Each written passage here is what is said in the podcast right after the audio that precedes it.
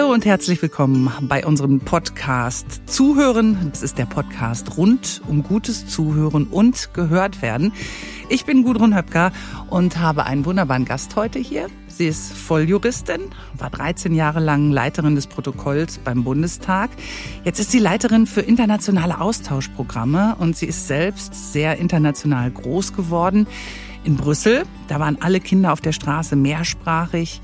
Ein Jahr hat sie in den USA verbracht. Sie hat mal Japanologie studiert und angefangen, Arabisch zu lernen. Und ich freue mich, dass sie heute bei uns ist. Sibylle Koch.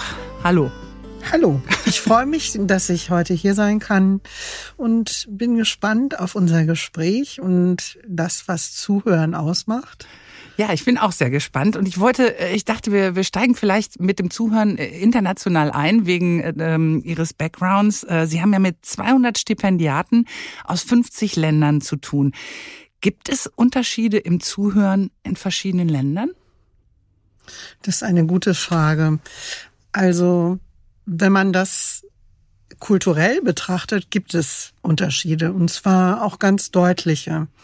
Das hat ein Stück weit mit kultureller Prägung, also dem, was uns als Gesellschaft formt, was uns ähm, schon mitgegeben wurde, einfach über die Generation.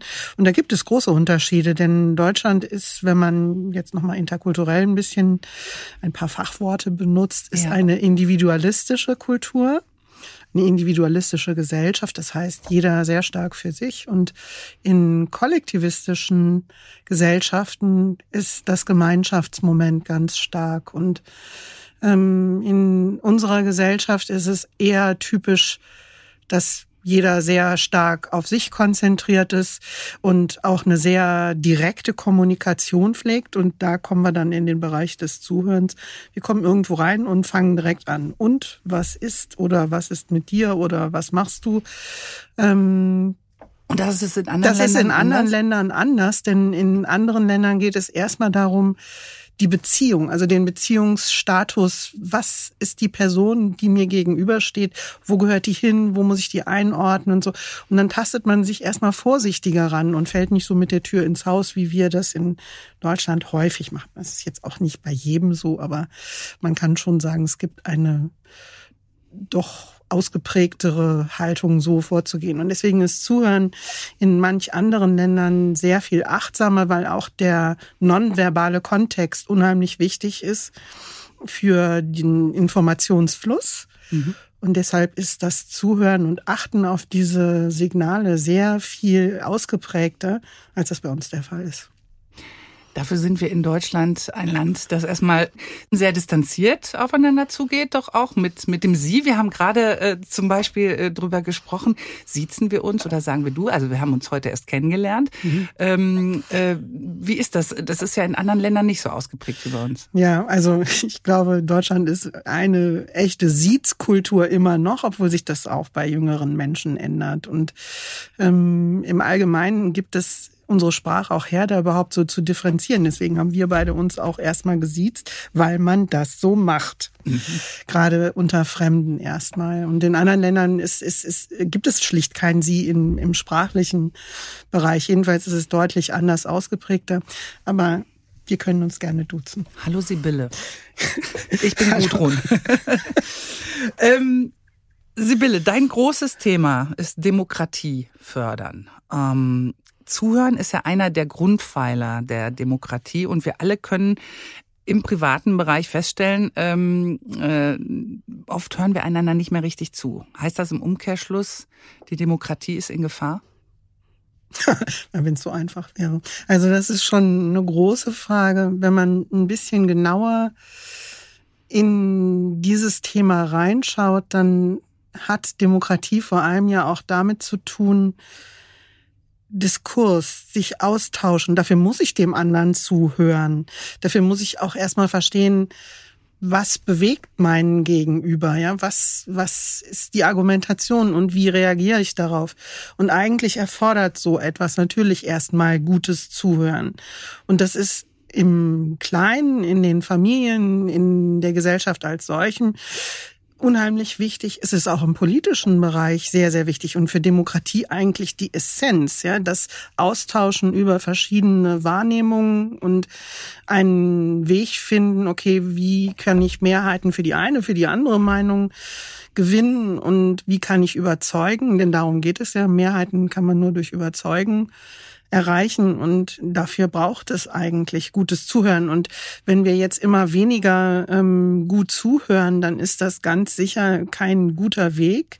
Wenn jeder nur noch seine vorgefertigten Statements oder mhm. seine durch Algorithmen geprägten Wahrnehmungen absetzt, wenn man es jetzt mal etwas despektierlicher formulieren wollte, dann führt das natürlich nicht dazu, dass man sich auseinandersetzt mit dem jeweils anderen. Ich glaube, das ist schon ein ganz wichtiger Punkt, den man sich angucken muss muss und wo man auch dran arbeiten muss, dass das ein Stück weit wieder stärker kommt, dass man sich tatsächlich auch einlässt auf den anderen und dem anderen zuhört und auf ihn reagiert. Also das und ist letztlich die Essenz. Aber das nicht nur so in seiner eigenen Blase immer. Genau, bleibt, das ne? meinte ne? ich ja auch, auch mit den Algorithmen. Wenn genau. man immer nur von einseitiger Algorithmenbespielung in seinem Meinungsbild geprägt wird, dann ist das natürlich gefährlich, weil man dann dem anderen aus dem anderen Algorithmenkreis gar nicht mehr zuhören möchte, weil das auch gar nicht vorkommt und dann schlicht die Auseinandersetzung damit auch ein Stück weit fehlt. Da verlernen wir auch das Diskutieren, ne? Das ist auch ein Punkt, denn eigentlich ähm, ist das etwas, wovon Demokratie auch ganz stark lebt. Das ist auch das, was wir ähm, letztlich dann eben ähm, im Bundestag auch sehen, im Plenarsaal. Das ist Rede gegen Rede, Argument gegen Argument und am Ende abstimmen, wer hatte die besseren Argumente. Und das ist schon auch sehr wichtig, sich einfach auch dessen bewusst zu sein, dass man daran arbeiten muss, eben das weiter zu pflegen und auch ähm, um des gemeinschaftlichen Zusammenhaltswillen zu suchen, denn das ist ja das, was uns auch am Ende zusammenbindet, mhm. wenn wir gemeinsam einen Weg beschreiten wollen. Das ist das, was unser parlamentarisches Demokratieverständnis ist und für die Gesellschaft wichtig. Stichwort Bundestag. Du hast ja lange Erfahrung dort, bist ja ein alter Hase da. Ähm, hast du da in den letzten 25 Jahren eine Veränderung in der Kommunikation wahrgenommen? Auf jeden Fall. Also das, was wir eben schon beide so ein bisschen beleuchtet haben, das findet natürlich auch im Bundestag statt. Und die Debattenkultur verändert sich dadurch ganz stark. Das kann man auf jeden Fall so sagen.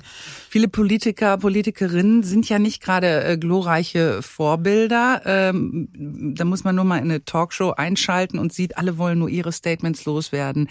Man fällt sich ins Wort, man beschimpft sich. Äh, viele haben wahrscheinlich professionelle Rhetorikseminare gemacht, aber mit dem Zuhören äh, tun sich die meisten schwer. Wieso ist das so?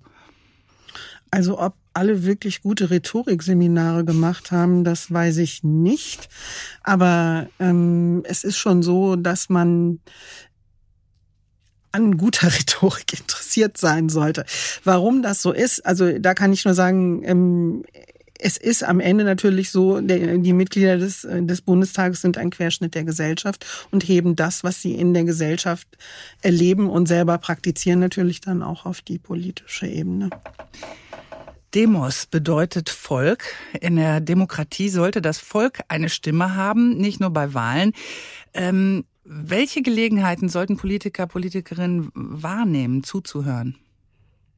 Also ich glaube, dass wir in Deutschland schon sehr privilegiert sind in der Art und Weise, wie bei uns Politiker auch mit ihren Wahlkreisen verbunden sind. Denn dieses Prinzip Wahlkreis und ein Wahlkreisbüro zu haben, also mit dem Bürger, der einen gewählt hat oder der einen in, in ein parlamentarisches Gremium, es muss ja jetzt nicht zwingend der Bundestag sein, das kann ja auch auf kommunaler oder regionaler oder Landtagsebene sein, ähm, dass man da einfach einen Weg hat, in dem man mit den Bürgern in Verbindung bleiben kann, dass man sich anhören kann, was bewegt denn eigentlich die Bürger in meinem Wahlkreis, dass man besuchen kann Unternehmen, um zu sehen, wie sind die Bedingungen oder soziale Einrichtungen oder oder oder. Viele Länder haben das nicht. In den Programmen, die ich verantworte, ist das etwas, wo wir sehr viel Aha-Erlebnisse haben von den Stipendiatinnen und Stipendiaten. Das ist ja toll toll, da ist ein Politiker so nahbar. Und das ist natürlich eine Möglichkeit, um auf die Frage wieder zurückzukommen, des Zuhören Könnens. Ich würde auch sagen, die meisten Abgeordneten machen davon recht rege Gebrauch, dass sie sich das angucken, was passiert in meinem Wahlkreis.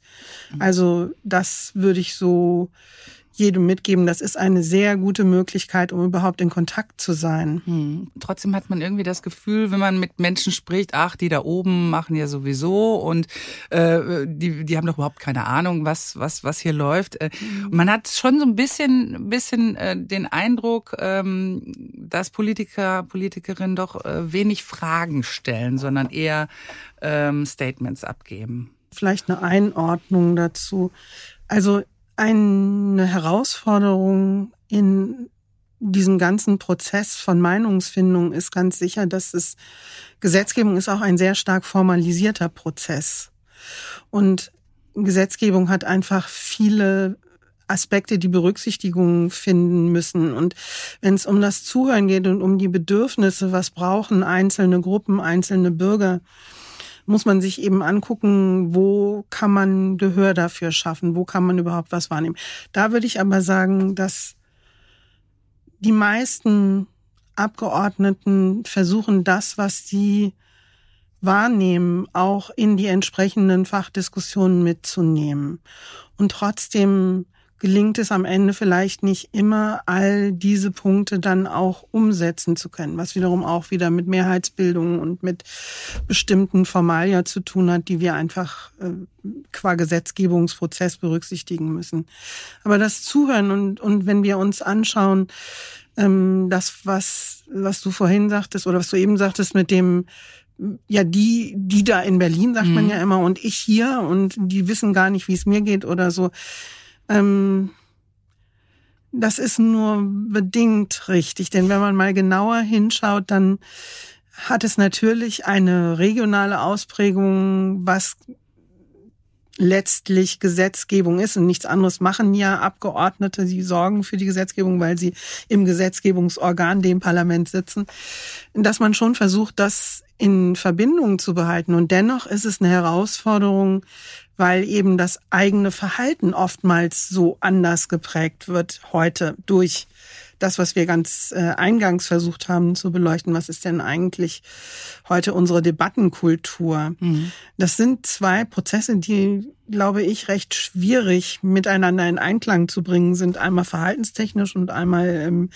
ähm, vielleicht auf der ähm, politischen Ebene dann in der Umsetzung betrachtet. Ja. Das ist nicht einfach.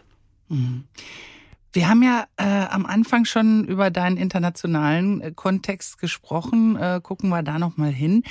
Kindheit in Brüssel mit Menschen aus aller Welt. Äh, wie hat dich das persönlich geprägt? Also das ist natürlich etwas, was man als Kind nicht so reflektiert wahrnimmt, dass man jetzt in einem internationalen Rahmen unterwegs ist. Aber man erlebt das natürlich schon auch im Miteinander, weil Leute einfach andere Verhaltensweisen haben, auch andere Traditionen. Wie feiert man Geburtstag? Wie werden Feiertage ähm, begangen? Und man erlebt das natürlich auch in der Auseinandersetzung, wenn man streitet, wenn man guckt, wer darf jetzt was als erstes oder einfach wenn man spielt. Und das macht schon einen Unterschied aus, weil man einfach sehr unterschiedlich auf bestimmte Aspekte ähm, gepolt ist durch die äh, kulturelle Prägung. Und das merkt man dann auch im Alltag und da versucht man dann einfach einen Weg zu finden. Und das hat eigentlich recht gut geklappt. Hm. Ähm, du warst nicht nur im Deutschen Bundestag, sondern in Brüssel auch im Parlament, äh, hast da einiges mitbekommen. Ähm, ist, ist da auch eine andere Art von Zuhören? Das würde ich schon sagen. Das hat auch ähm, wieder ganz stark damit zu tun, wo kommt man eigentlich her als ähm, Kultur, als Land, weil das natürlich auch die, die Diskussionskultur prägt und auch beispielsweise den Zeitpunkt, wann man auf bestimmte Sachen eingeht oder wie man auf den anderen eingeht. Und da kommen wir wieder zum Zuhören oder zu welchem Zeitpunkt man bestimmte Punkte überhaupt anspricht. Ja. Und wenn man sich das dann manchmal anschaut, dann ist das eben schon so, die Deutschen fallen meistens mit dem Problem direkt durch die Tür ins Haus. Und manch anderes Land macht das nicht, weil das erstmal den Kontext, die Beziehung zu dem Gegenüber versucht aufzubauen und, und Wie schafft man das dann? Wie, wie äh, kriegt man das hin, diese ganzen unterschiedlichen Hintergründe irgendwie zusammenzubringen? Also am Ende ist natürlich jetzt nicht jeder ein interkultureller Profi. Das wäre auch also völlig, völlig, also das ginge einfach ja. nicht. Aber ich glaube, wenn man ein, ein Stück weit Empathie mitbringt und auch ein gutes Beobachtungsvermögen. Und das ist eigentlich das, was ja auch gutes Zuhören mit ausmacht, den anderen wahrzunehmen, dem, sich auf den anderen einzulassen und zu gucken, wie reagiert er denn jetzt und wie stellt er das dar? Wenn es um Zuhören geht, muss man ja zuhören und nicht ähm, primär die Optik ähm, in den Vordergrund holen. Aber man guckt sich natürlich schon an, wie stellt sich jetzt das Nonverbale da und das Verbale. Und das versuche ich dann in Einklang zu bringen und eine Reaktion zu produzieren. Und deswegen ist Zuhören auch im internationalen Kontext immer anders und man muss sich anpassen und man muss einfach, glaube ich, ein, eine Offenheit und einen guten Blick für den Gegenüber, für den Menschen, der einem da gegenüber sitzt, ja. mitbringen. Und auch, das denke ich schon auch, ein Interesse, sich auf den anderen so weit einzulassen, damit eine gute Kommunikation stattfindet. Und zuhören ist ja auch eine Kommunikation und diese, dieses sich einlassen, das ist, glaube ich, die wichtigste Voraussetzung, selbst wenn man jetzt keine interkulturelle Kompetenz hat. Mhm. Du hast ja viel mit äh, Studenten durch diese Austauschprogramme zu tun. Man muss sich aufeinander einlassen, man muss einfühlsam sein. Ähm, hängt das auch vom Grad der Bildung ab? Inwieweit man gut äh, zuhören kann? Also ich bin jetzt auch kein Psychologe, der das genauer wüsste. Ich kann das jetzt auch nur aus der Beobachtung mitnehmen. Ich denke schon, dass es ein ganzes Stück weit auch mit Bildung zu tun hat, wie stark man sich auf den anderen einlässt, vielleicht nicht so, aber die Deutung dessen, was man wahrnimmt, das kann zusammenhängen. Andererseits gibt es auch ganz viele intuitive Momente, die, glaube ich, jedem Menschen innewohnen. Und ähm, insofern ist das eine Mischung sicherlich aus beidem. Aber ich würde sagen, gute Bildung schadet jedenfalls nicht. Mhm. Ähm, woran erkennst du, dass jemand zuhört, gut zuhört? Indem er vor allen Dingen ruhig wird und indem er sich auf dich konzentriert. Das merkt man ja schon auch. Wenn der Blick auf einem selber ruht, dann weiß man meistens, dass derjenige ein Stück weit bei einem ist. Ich versuche das hier neben dem Mikro so gut es geht. Und dass man auch ja. in, in dem, das ist ja in der Regel auch ein Stück weit ein Gespräch, wenn man sieht, dass der andere auf das, was man selber sagt, eingeht oder Aspekte, Argumente oder Gefühle, die man geäußert hat oder was es dann noch gerade ist, aufgreift. Mhm. Kann man zuhören äh, gut trainieren oder wie lässt sich das trainieren? Ich meine, du bist ja auch Profi in diesen Dingen. Ja, ich bin aber auch kein Zuhörprofi. Ich hoffe nur, dass ich ein Frag jetzt so hin, ganz privat hin, hinreichend äh, empathischer Mensch bin, der in der Lage ist, sich auch mal in den anderen reinzuversetzen. Jedenfalls versuche ich das. Und ähm, ich versuche eben in meinem Kontext, ähm, was jetzt das berufliche Feld angeht, das auch nochmal besonders mitzunehmen und sich reinzuversetzen in den anderen. Das ist mir immer wichtig, dieser Perspektivwechsel und das sich einlassen auf das, was ich dann höre, was ich sehe, was ich vielleicht selber auch schon mitbringe an Erfahrungen auch zu Ländern, Personen, Themen. Ich glaube, für eine gute Kommunikation ist das einfach ganz wichtig, dass man auf den anderen ein bisschen genauer schaut und auch versucht, ähm, den anderen da das heißt immer abzuholen, aber ja. da abzuholen, wo der nun gerade steht. Und am Ende ist es so auch im internationalen Feld. Es hat ganz viel damit zu tun, dass sich da zwei Menschen gegenüberstehen und nicht nur zwei Funktionen oder zwei Länder oder zwei abstrakte irgendwas, sondern zwei Menschen und die verbindet schon mal per se ganz viel einfach, weil es zwei Menschen sind. Und da findet sich immer eine ganz großartige Ebene, wenn man sich denn mal einlässt. Und das ist, also ich finde, das ist toll und eine Bereicherung. Und es ist auch eine Inspiration, wenn man einfach die Lebenswelt des Gegenübers ein Stück weit zu sehen bekommt. Denn die ist mitunter ja völlig anders. Das ist schon bei uns in Deutschland so, aber im internationalen Kontext noch mal mehr. Gibt's irgendwas, wo du sagst, oh, da habe ich echt was mitgenommen in Sachen Zuhören aus irgendeinem äh, Land? Also aus einem spezifischen Land vielleicht nicht, aber ähm, eine Region, die mich sehr berührt, ist das südliche Afrika. Mhm. Und da gibt es zwei Bereiche, die ich einfach sehr, sehr spannend finde, weil sie die Qualität des Miteinanders unglaublich prägen. Also jedenfalls ist das meine Wahrnehmung, dass sie diesen Sinn für das Gemeinschaftliche, für das Verbindende, für das Füreinander verantwortlich sein ganz stark ausgeprägt haben. Und es gibt ähm, auch Verhaltensweisen innerhalb der Gesellschaft, wie man in bestimmten Entwicklungsstadien von Kindern und Jugendlichen und Erwachsenen aufeinander eingeht und miteinander umgeht. Und das zeigt sich auch im Zuhören. Und das hat mich unheimlich berührt. Da was gibt es das Prinzip Ubuntu mhm. und Indaba. Und das ist etwas, was also bei uns, glaube ich, ganz abhanden gekommen ist. Das heißt? Und, ähm, das ist im Grunde die Stärkung des Gemeinschaftsgefühls und des Miteinanders. Wie machen die das? Das ist eine Prägung, die über viele, viele Generationen kommt, aber dieses Gefühl, dass sie als Gemeinschaft unterwegs sind und füreinander verantwortlich sind, das ist bei uns so anders, weil bei uns ja jeder für sich selbst vor allen Dingen verantwortlich ist. Und mhm. jedes Kind wird von Anfang an darauf trainiert, Sachen selbstständig zu können. Ja, das fängt bei den Schnürsenkeln an und hört dann am Ende bei allen möglichen Entscheidungen, was werde ich denn jetzt ähm, und welchen beruflichen Weg schlage ich ein und welches, welche Entscheidung treffe ich jeden Tag. Das ist dort anders und das auf den anderen eingehen und auch die Körperlichkeit, die dabei oft zum Ausdruck kommt. Ja, dieses, wenn wir uns begegnen, dann fassen wir uns in der Regel eher weniger an. Also wir schütteln uns vielleicht die Hand und in der Pandemie jetzt auch nicht mehr, aber so, Bussi, so richtig Bussi so umarmen, so ja, aber so umarmen oder einfach den anderen auch mal am Arm festhalten, wenn man sieht, der ist sehr bewegt oder einfach Freude zu haben, weil man sich jetzt gerade getroffen hat und sich zu umarmen und auch dichter beieinander zu stehen. Ja, bei uns ist es ja oft so, dass die Leute so eine Armlänge Abstand immer halten und das ist so die persönliche Komfortzone, die dann sonst verletzt würde. Das ist dort anders und diese dieses Aufeinander zugehen und eingehen, das hat mich schon sehr berührt, weil das einfach die, die Qualität der Kommunikation und auch des Zuhörens nochmal beeinflusst und dass man einfach merkt, ich werde gehört. Nicht nur im physischen Sinne, sondern im übertragenen gemeinschaftlichen Bereich. Ich bin nicht alleine.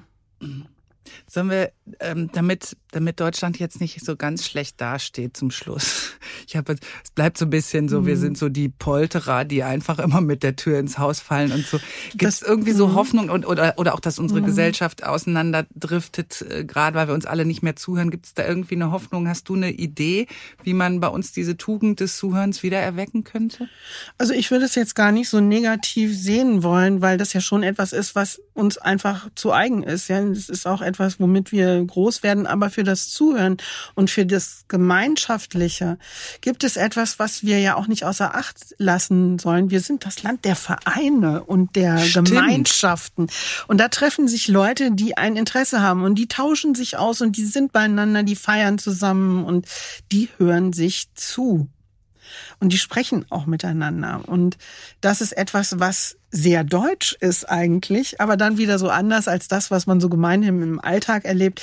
Ich glaube schon, dass es hilfreich wäre, wenn man ein Stück weit mehr wieder auf der ähm, formelleren Ebene, nämlich da, wo ich nun jetzt gerade herkomme aus der Politik, wenn man etwas stärker wieder auf den anderen noch eingehen würde und sich daran erinnert, wie unglaublich wertschätzend das zum einen ist und zum anderen wie inspirierend für das eigene Tun und möglicherweise auch nochmal eine Motivation, Dinge vielleicht nochmal anders zu betrachten. Und das würde ich uns wünschen, dass man das vielleicht wieder ein bisschen stärker entwickeln würde und dass man da etwas mehr Gewicht wieder drauflegt. Aber ich denke schon, dass auch in der Pandemie das nochmal sehr viel deutlicher geworden ist, wie wichtig uns dieses soziale Miteinander ist und wie ja. vielen Menschen dieses gehört werden gefehlt hat. Und ich glaube, das war der Turnaround im, in ganz vielen Bereichen, dass sich das verbessert. Und wenn man sich dann anguckt, dass es so Instrumente wie Bürgerräte gibt, einfach um dieses einander wieder näher kommen und einander wieder besser zuhören zu stärken, um Teilhabe und Partizipation zu stärken. Das ist ja das, was Demokratie vor allen Dingen auch auszeichnet, ja teilhaben zu ja. können, mitmachen zu können, mitgestalten zu können. Und ich glaube, dass wir da wieder auf einem sehr viel besseren Weg sind, als wir das vor der Pandemie waren. Wunderbares Schlusswort. Ich bedanke mich ganz herzlich bei Sibylle Koch. Und mitmachen, mitgestalten ist auch ein gutes Stichwort. Ähm, das können Sie oder ich sage jetzt einfach du zu unseren Zuhörern und Zuhörerinnen. Das könnt ihr auch. Ihr könnt uns schreiben, ihr könnt Tipps, Anregungen loswerden über die Website zuhören-draußen.de. Alles weitere bei uns in den Show Notes. Ich bin Gudrun Höpker. Danke. Tschüss.